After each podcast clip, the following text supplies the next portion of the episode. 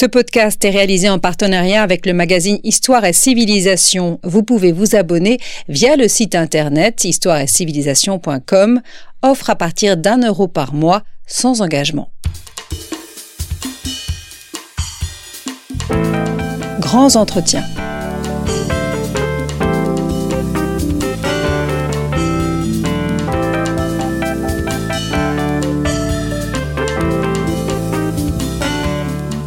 On retrouve Marie Cohen Carichon. Chers auditeurs, bonjour et bienvenue sur Storia Voce pour un nouveau numéro de nos grands entretiens. Nous sommes à Washington le lundi 22 octobre 1962 euh, et c'est John Kennedy euh, qui est président des États-Unis depuis euh, janvier 1960. John Kennedy prend la parole à la télévision.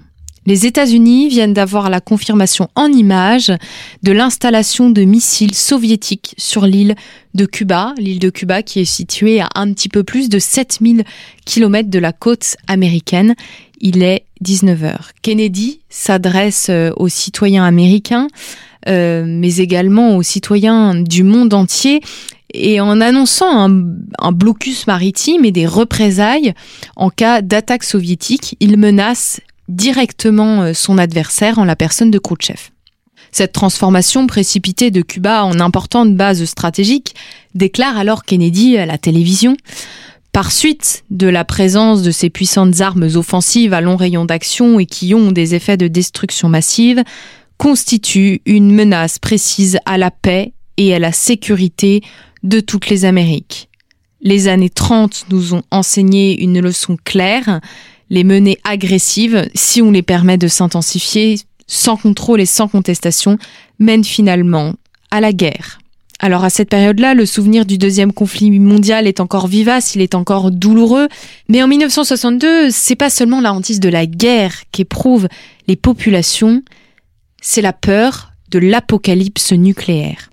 Si la crise commence officiellement le 14 octobre, elle atteint son paroxysme le 27 octobre avec la destruction d'un avion américain par un missile soviétique. La tension entre les deux géants a gelé la marche du monde. La guerre froide dont on s'accommodait finalement se réchauffe en un instant. Les populations en prennent conscience. Mes chers auditeurs, vous connaissez la suite. La crise retombe néanmoins. La troisième guerre mondiale n'aura pas lieu, mais la crise cubaine aura donné à la guerre froide son paroxysme et son symbole. Alors s'il y a paroxysme, y a-t-il un avant et un après crise des missiles de Cuba? Qu'est-ce que cette crise révèle réellement de la guerre froide? Et est-ce que les populations ont véritablement éprouvé cette peur de l'apocalypse nucléaire? Pour répondre à ces questions, je reçois aujourd'hui Catherine Durandin, auteure euh, du livre sur la guerre froide, publié dans la collection Que sais-je des éditions du PUF. Catherine Durandin, bonjour. Bonjour. Vous êtes professeure émérite à l'INALCO et bien entendu historienne. Et chers auditeurs, cette interview est enregistrée en partenariat avec le numéro 85 de la revue Histoire et Civilisation. C'est le numéro double de juillet août 2022. Et dans ce numéro, vous pourrez découvrir une nouvelle rubrique. Cette nouvelle rubrique, elle s'appelle L'air du temps et elle approfondit un sujet qui, par-delà l'écume de l'actualité, travaille notre époque. Dans ce numéro, la rubrique L'air du temps est consacrée à la crise des missiles 1962, le monde à un tir de l'apocalypse nucléaire. C'est un article qui est écrit par Jean-Charles Faucrier, historien et chargé d'enseignement et de recherche au service historique de la défense. Alors j'ai ouvert cette émission sur un symbole très fort de la guerre froide, la crise des missiles et un discours. Euh, le discours du président Kennedy, retour en arrière avec un autre discours euh, du Premier ministre britannique Churchill le 5 mars 1946. Ce discours est-il euh, le signe de l'échec de la conférence de Yalta? Donc la conférence de Yalta, je, vous rappelle en, quelques mots, c'est euh, c'est un, accord entre les Alliés pour régler le sort de l'Europe après la défaite du Troisième Reich. Que dit le discours de Churchill de 1946 et est-ce qu'il signe un échec? Un échec, je ne dirais pas les choses comme cela. Enfin, Yalta, c'était une conférence de fin de guerre, mais la guerre n'était pas encore achevée. Les Français euh, n'aiment pas beaucoup ce, retour à Yalta parce que la France n'a pas été représentée. Mais ce qui est intéressant, je crois plutôt, c'est de regarder euh, l'année 1946 comme démarrage de la guerre froide, lorsque euh, le président américain Truman déclare ça suffit de bavasser, babbing with the Soviet. Ça suffit de bavasser, sous-entendu pour rien. Et donc cette année 46 qui enclenche euh, la rupture Est-Ouest, marquée après l'avant 62 par la construction du système de défense occidental autour de l'OTAN.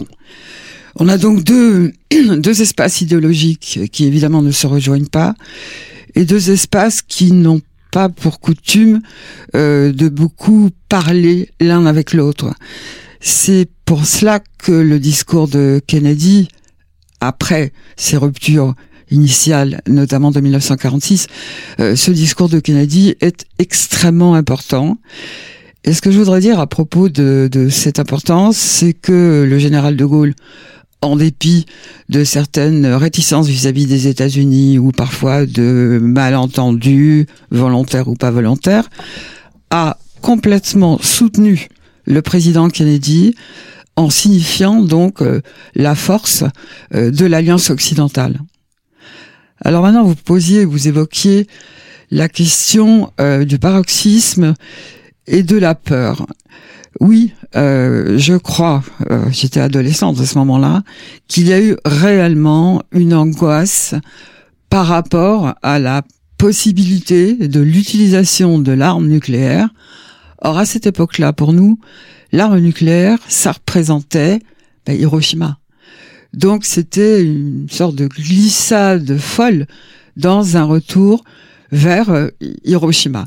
Euh, sans, en quelque sorte, sans porte de sortie. Donc, ce sont des jours, des journées d'automne euh, extrêmement stressants. Je crois que vous évoquiez l'après. Alors l'après. Alors ça, on y reviendra euh, par la suite. On va euh, se concentrer avant tout sur euh, sur la guerre froide. pour revenir sur la conférence de Yalta, est-ce que les populations et, et, et, les politiques croient vraiment à la conférence de Yalta? Est-ce que c'est une illusion? Est-ce que tout le monde sent que c'est une illusion et que finalement les alliés ne sont pas vraiment réconciliables? Ou est-ce qu'on on a vraiment l'espérance d'un monde meilleur, d'un monde nouveau, d'un monde sans guerre? Euh, l'espérance d'un monde sans guerre, évidemment, puisque c'est vraiment une, conférence de, de, fin de fin de guerre. Euh, en avril 1945, février enfin, 1945, pardon. Mais enfin, les décisions de Yalta n'ont pas été euh, n'ont pas été remises en question euh, du tout. C'est une organisation territoriale, donc un, un, rapport à la puissance pour chacun des, des partenaires. Et c'est pourquoi euh, le général de Gaulle était extrêmement euh, humilié par le fait de ne pas avoir été convié, puisque c'est un pas exactement un partage du monde, mais je dirais une, une, une réflexion sur l'attribution des territoires, l'occupation des territoires à la fin de la guerre. À ce moment-là, l'Union soviétique n'est pas vue comme un danger. Euh, L'Union soviétique est un allié de la de la Seconde Guerre mondiale. Il faut se souvenir que euh, pour montrer l'importance de l'entente euh, à Yalta, que De Gaulle est allé en décembre 44 en Union soviétique pour montrer que donc on, rentre dans une nouvelle époque euh, où la Russie est un partenaire, un partenaire de guerre, un allié de guerre. Alors vous dites dans votre livre, euh, dans votre dans le que sais-je que vous avez écrit, que c'est difficile de dater en fait le début de la guerre froide. Il y a plusieurs dates, il y a plusieurs euh, événements. Euh, pour vous, quels sont les, les, les, quand même les moments fondateurs qui vont vraiment distinguer les deux camps? C'est assez assez simple et assez clair. C'est d'abord euh, la réflexion de Truman euh, en 46 on arrête de bavasser avec les soviets. Hmm. Et je crois que dans l'histoire de la guerre froide, on va revenir sur le, démarrage, la date de démarrage exactement, mais les moments euh, dramatiques de crise sont les moments où les conversations sont rompues. Et c'est arrivé à plusieurs reprises. Ça arrive en, 1946 du côté américain. La deuxième date, je crois, c'est 1947, euh, où la Grande-Bretagne se rend compte qu'elle n'a plus euh, les moyens d'assurer sa propre sécurité et fait appel à un soutien de Washington. Et pour la France, je crois que la date clé de démarrage de la guerre froide, c'est lorsque le gouvernement Ramadier, sous la présidence du président Vincent Auriol, avec Georges Bidault comme ministre des Affaires étrangères, le gouvernement euh, décide de d'expulser les ministres communistes euh, du gouvernement français. Et la fracture, elle est là, parce qu'immédiatement, le Parti communiste se met dans une position d'attaque par rapport à ces gouvernements bourgeois des débuts de la quatrième République. Mais là aussi, vous voyez, c'est on cesse de s'accommoder les uns les autres, et maintenant, nous sommes des démocrates, vous êtes des communistes, dehors. C'est très clair au moins. Oui. Alors vous parlez euh, de différences idéologiques. Euh, quelles sont les différences, les grandes différences entre les, deux camps? Euh, Je parle des différences politiques, idéologiques et même civilisationnelles. Comment on peut définir ça très rapidement pour avoir une idée claire euh, des deux forces qui s'opposent? Alors, on a du côté du côté de l'est, du côté de l'Union soviétique, une référence à Lénine qui dure pendant toute la période de la guerre froide. C'est la pensée léniniste et cette pensée l'emportera contre euh, les capitalistes, les alliés capitalistes qui s'auto euh, s'auto préservent avec le, la création de l'OTAN euh, en 1949. Donc je dirais il n'y a pas c'est blanc et noir ou noir et rouge, mais il n'y a pas de neutralité possible. On est avec ou on est contre. On n'est pas à moitié léniniste, on l'est totalement ou pas du tout. Et alors, quels sont les différents euh, euh, quels sont les différents pays qui vont porter, euh, qui vont, c'est, les deux forces de ces camps. bon, la France, elle est dans, elle est dans le camp des États-Unis, et, quelle va être l'ambition, quelle va être l'ambition de la, de, de l'URSS à l'égard des pays satellites? Alors, l'URSS a traité, quel que soit leur passé dans la guerre, a traité les pays satellites comme euh, des vassaux, mais des vassaux dans une certaine euh, élite ou, euh, ou groupe dominant, groupe au pouvoir, était euh, avait accepté, vrai ou faux, mais en tout cas avait manifesté l'acceptation de la pensée idéologique russe. Donc c'est très difficile parce que d'un côté il y a chez les pays satellites des groupes qui sont euh, réellement communistes, qui croient vraiment au projet de justice sociale, de développement économique, donc de victoire idéologique de l'Est autour de Lénine et de l'Union soviétique. Puis il y a ceux anciens démocrates, anciens libéraux, euh, qui n'acceptent pas du tout cette philosophie et qui ont été violemment réprimés dans les années d'installation euh, des systèmes communistes à l'Est. Je dirais, quel que soit le passé immédiat du pays, ce que je veux dire, c'est qu'un pays comme la Roumanie, qui a été lié à l'Allemagne nazie, les Roumains étaient présents à Stalingrad auprès des Allemands en 1943, a le même traitement qu'un pays comme la Pologne, dont la situation était complètement différente et qui avait un exil démocrate euh, et qui avait donc, euh, je dirais, une position très différente de celle des Roumains. Mais le traitement post-guerre par l'Union soviétique est le même pour des Polonais ou pour des Roumains, sur un modèle stalinien qui est l'épuration, camp de travail, prison, euh, exécution, et la nationalisation de toutes les données économiques, et enfin, quelle que soit l'économie des pays frères, malgré eux, euh, la collectivisation des campagnes. C'est, ça fait partie du programme. On n'a pas parlé du terme guerre froide.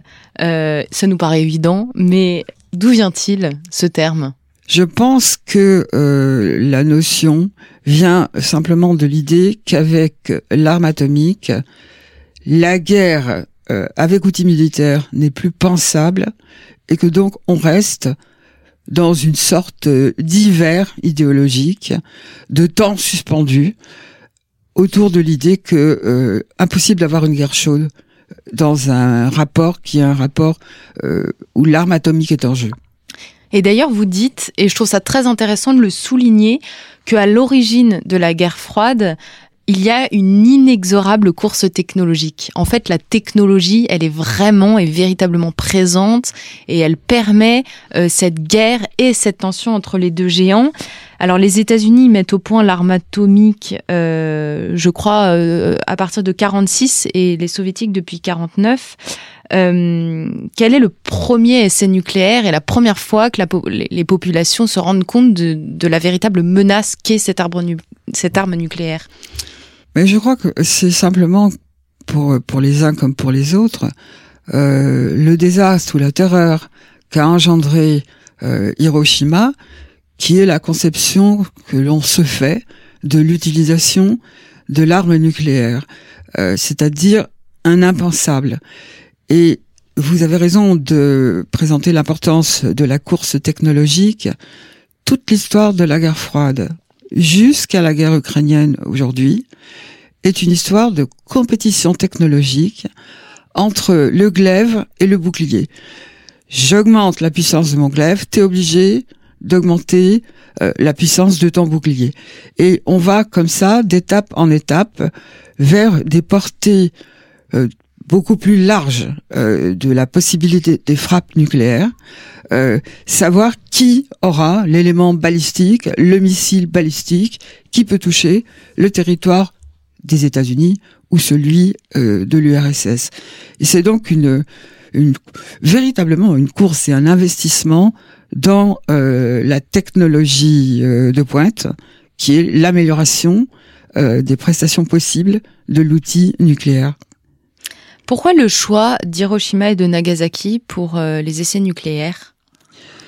Ce ne sont pas vraiment des essais nucléaires. Hein. C'est une guerre qui n'est pas, je dirais, pensée comme essai mais qui est pensé comme expédier euh, la fin de la guerre au Japon et ne pas prolonger trop une guerre qui redonnerait de la puissance à la Russie. Et donc régler la guerre en Asie avec l'anéantissement du Japon, puis la reconstruction du Japon dans le camp américain, devancer en quelque sorte ce qu'auraient pu faire les soviétiques, c'est-à-dire eux-mêmes euh, obtenir la reddition du Japon. Or, ce sont les États-Unis qui jouent cette carte-là euh, avec succès pour eux. Et alors, euh, je crois que c'est Hiroshima euh, qui, à la base, avait été très peu touchée par la guerre. C'était une ville euh, qui fonctionnait très bien, qui avait, euh, qui avait encore un, un, paysage urbain euh, très préservé. quelles sont les autres grandes crises nucléaires importantes qu'il est important de, d'avoir en tête pour mieux comprendre la, la guerre froide? Je vous demande pas d'énumérer toutes les crises, mais les, les, les grandes tensions qui se qui se jouent autour de cette réalité technologique. Le moment le plus éprouvant après cette crise de 1962, c'est 1983, où les Américains et les Soviétiques vont cesser de négocier, bloquer toute négociation sur les armes nucléaires d'un camp et de l'autre.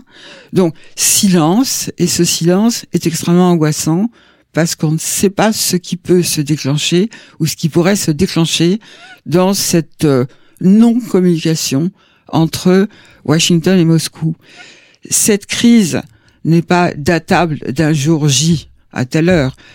C'est un moment de début de dégringolade de la puissance soviétique, et donc les bêtes blessées peuvent être plus dangereuses, et c'est un moment de volonté euh, des États-Unis de créer un bouclier protecteur du territoire américain, protecteur dans une sorte de ce que Reagan a appelé la guerre des étoiles ou la paix des étoiles, c'est-à-dire un, bouclier qui interdirait aux missiles balistiques soviétiques de pouvoir agir contre le territoire des États-Unis.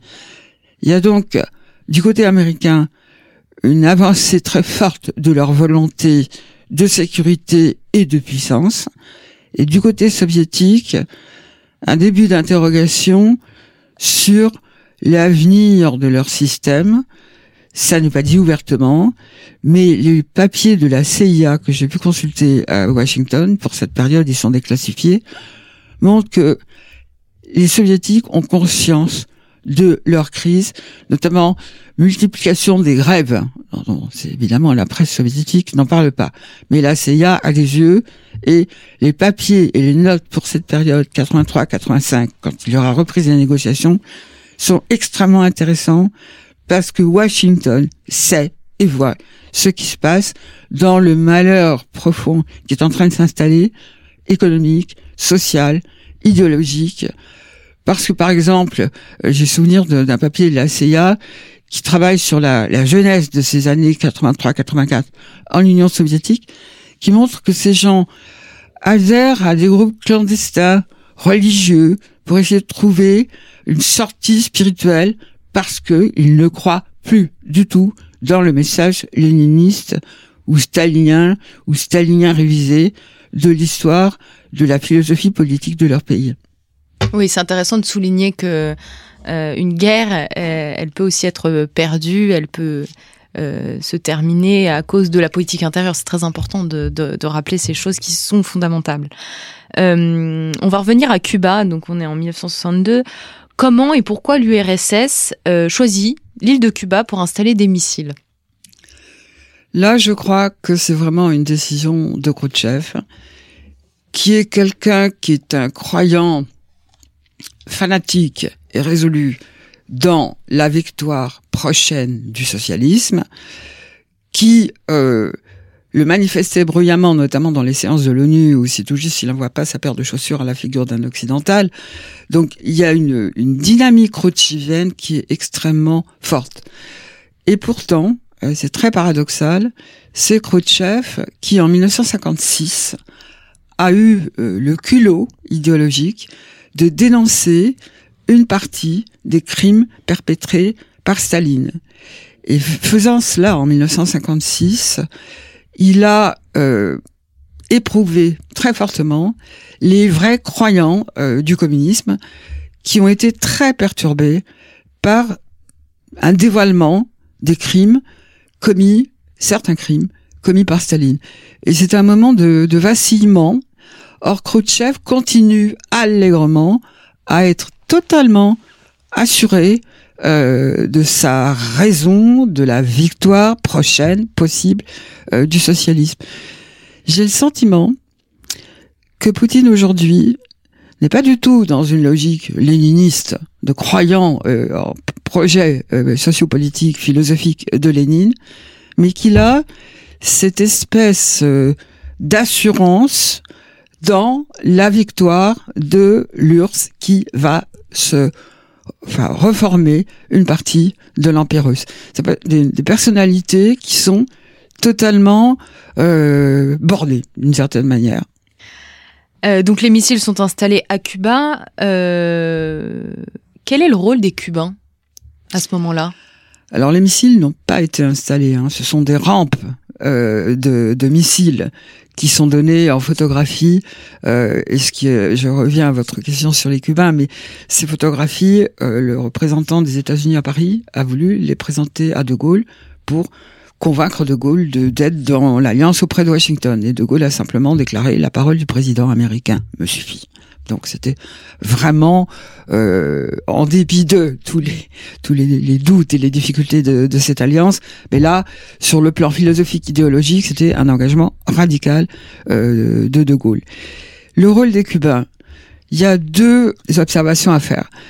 Euh, il y a un rôle très important des exilés cubains aux États-Unis, qui sont opposés depuis 1959 au régime installé par Fidel Castro et qui sont un des éléments qui poussent à surenchérir dans la montée du dialogue violent de la crise d'octobre 1962.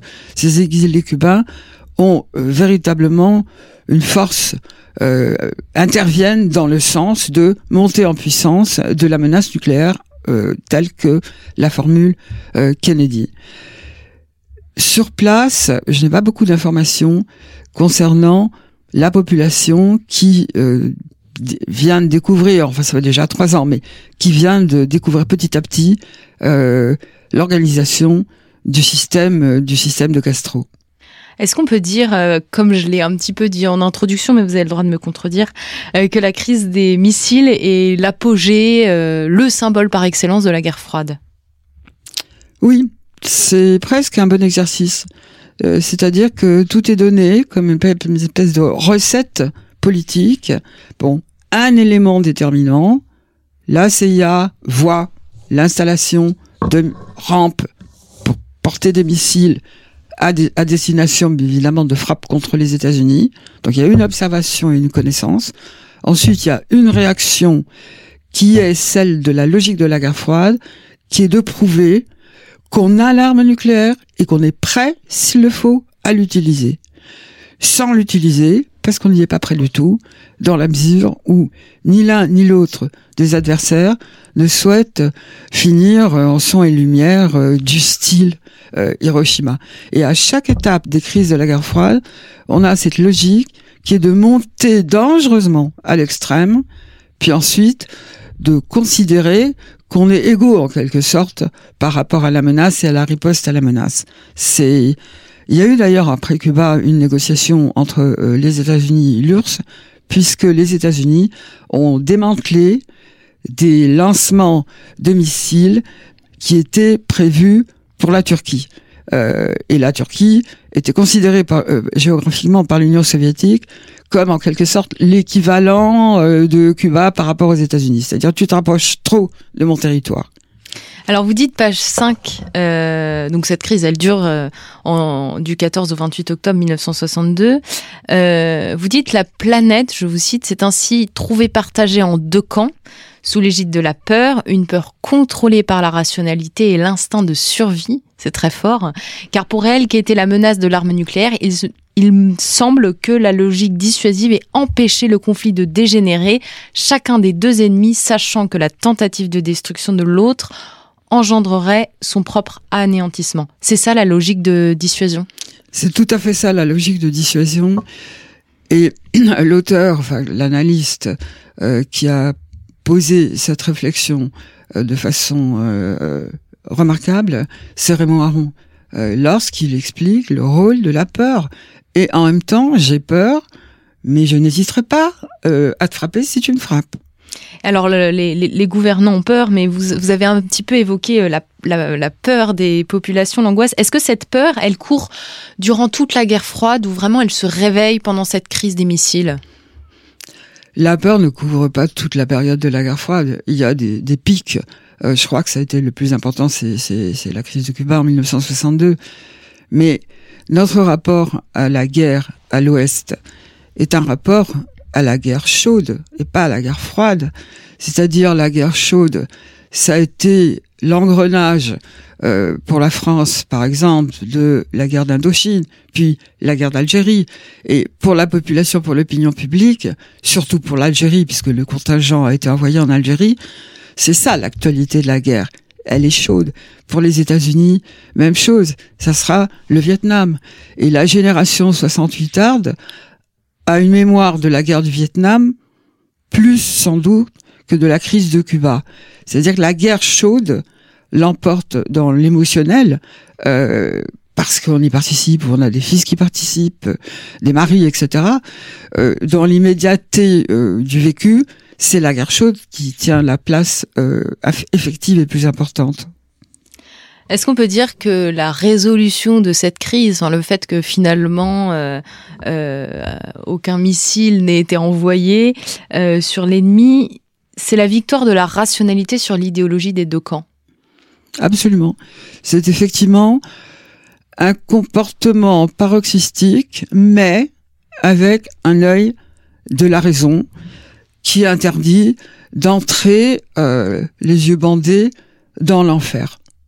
Est-ce qu'après euh, la crise de Cuba, donc qui est un moment de tension extrême, euh, la montée en puissance de la tension, euh, ça s'agit un peu. Est-ce que il y a une, est-ce que ça retombe ou est-ce qu'on reste quand même dans une tension générale entre les deux blocs? Alors, ce qui retombe, c'est l'émotion, mais ce qui ne retombe pas du tout, c'est la poursuite de la construction de l'arsenal militaire. de, de missile en missile avec des technologies de plus en plus avancées et l'idée qu'il faut que ces missiles frappent le plus loin possible, des missiles qui ont une portée balistique, c'est-à-dire de pouvoir véritablement, de la place de l'URSS, euh, enfin, envoyer des missiles sur les États-Unis. Alors, ce qui est retombé, c'est l'émotionnel, euh, c'est le côté d'urgence, parce que la population, euh, les populations, ne sont pas des spécialistes des technologies militaires.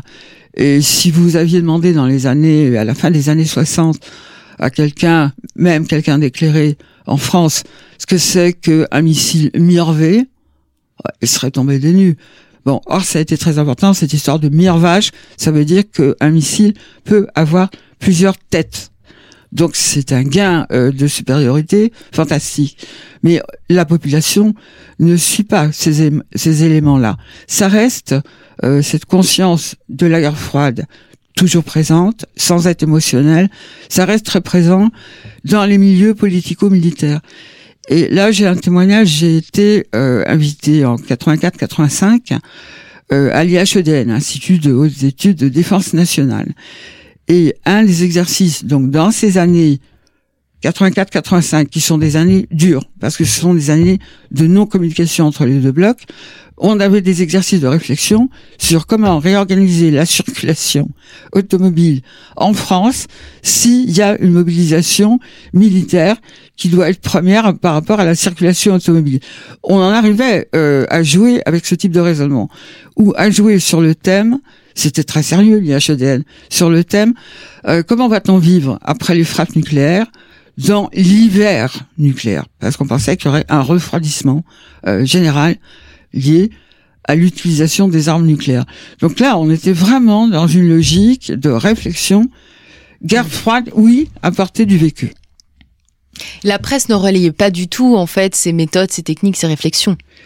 Il y a eu euh, des relais, mais qui n'étaient pas véritablement un grand public. Je pense notamment aux publications de Marie-France Garot, qui était très guerre froide et qui avait tout de même euh, une revue dont j'ai oublié le nom qui circulait dans des milieux dans des milieux assez ouverts euh, et qui était une revue destinée à éclairer euh, les réflexions les connaissances concernant l'hypothétique guerre froide après euh, cette euh, crise des missiles, euh, est installé le téléphone rouge pour faciliter la communication entre les deux gouvernants, pour éviter les malentendus et les quiproquos qui a pu avoir lieu pendant cette crise des missiles. C'est quoi le téléphone rouge?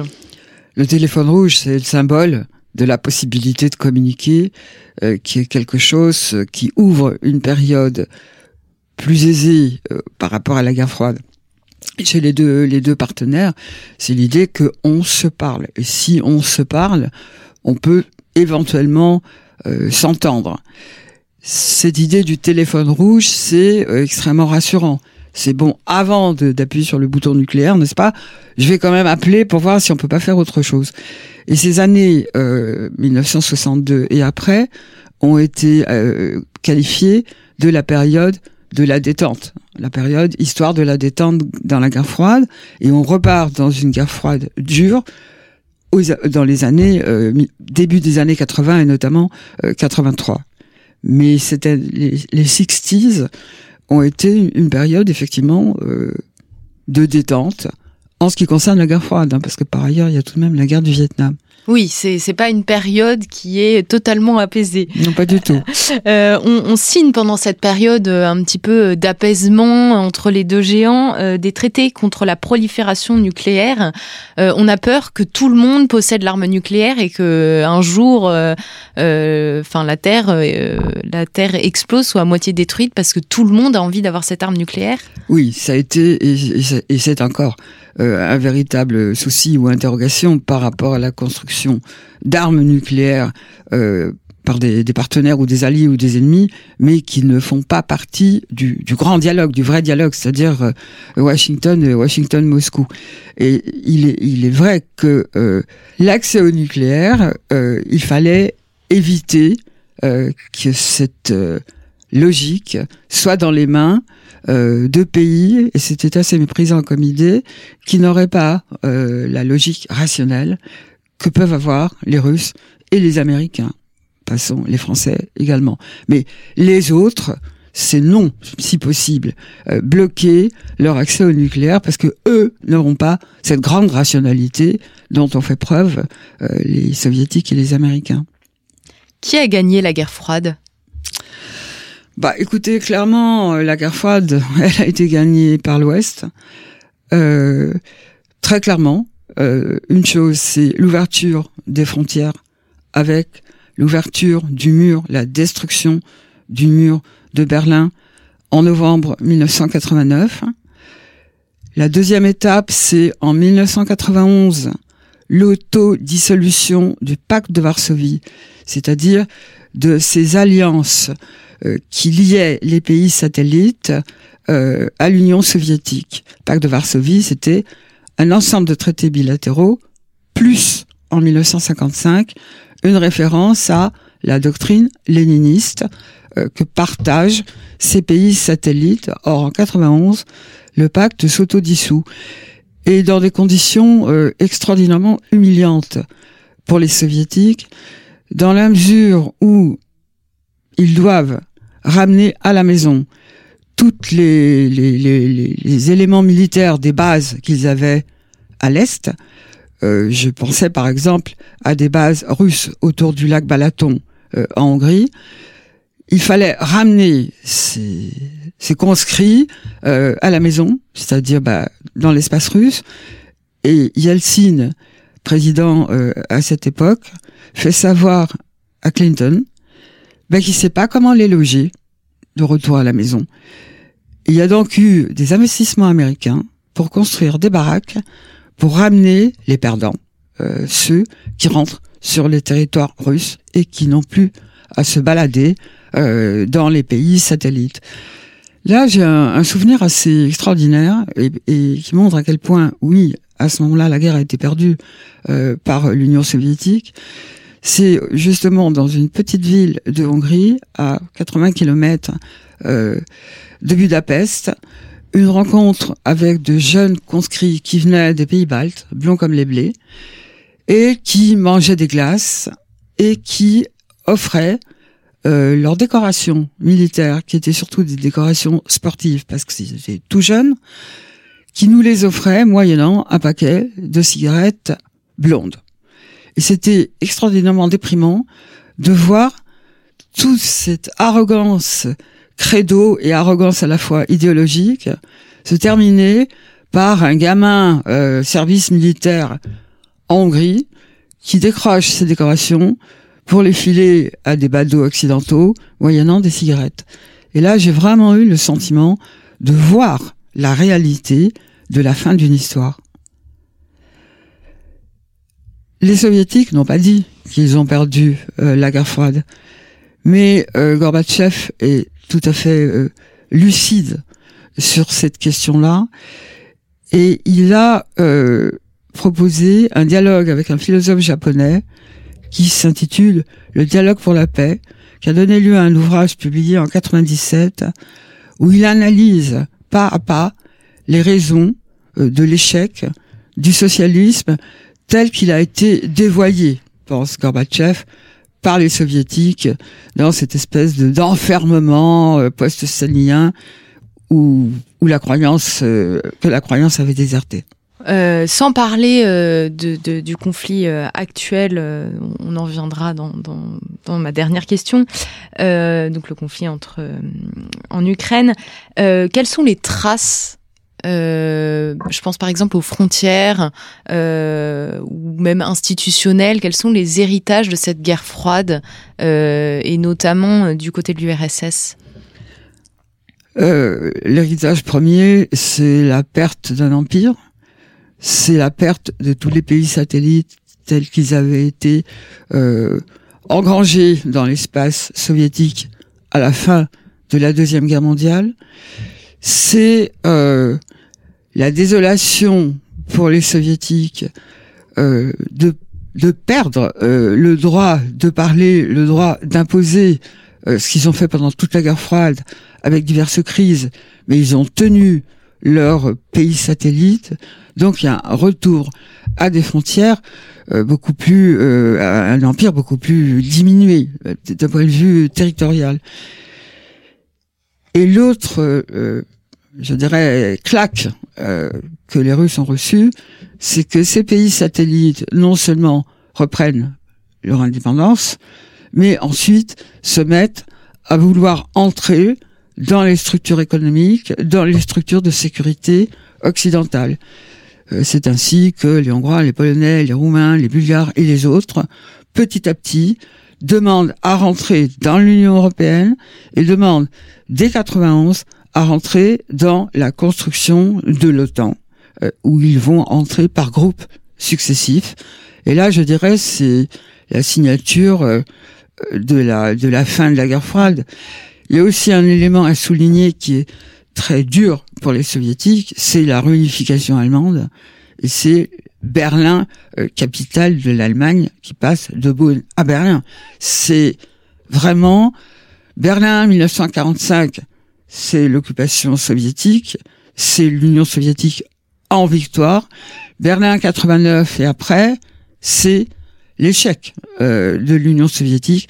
Je crois qu'on n'a pas mesurer suffisamment à l'ouest la portée de la défaite des Russes dans l'histoire de la guerre froide. Et comme l'entrée en guerre froide est assez diffuse, assez compliquée à dater, c'est un peu pareil pour la fin en fait. Tout à fait. On peut dater, évidemment, la démolition du mur de, de Berlin. On peut dater avant novembre 1989, au printemps 89, l'ouverture des frontières de la Hongrie et les soviétiques, surtout les Est-Allemands, viennent euh, en Hongrie, laissent leur voiture, les Trabant, prennent le train et s'installent en Autriche. Ça, c'est vraiment euh, la fuite.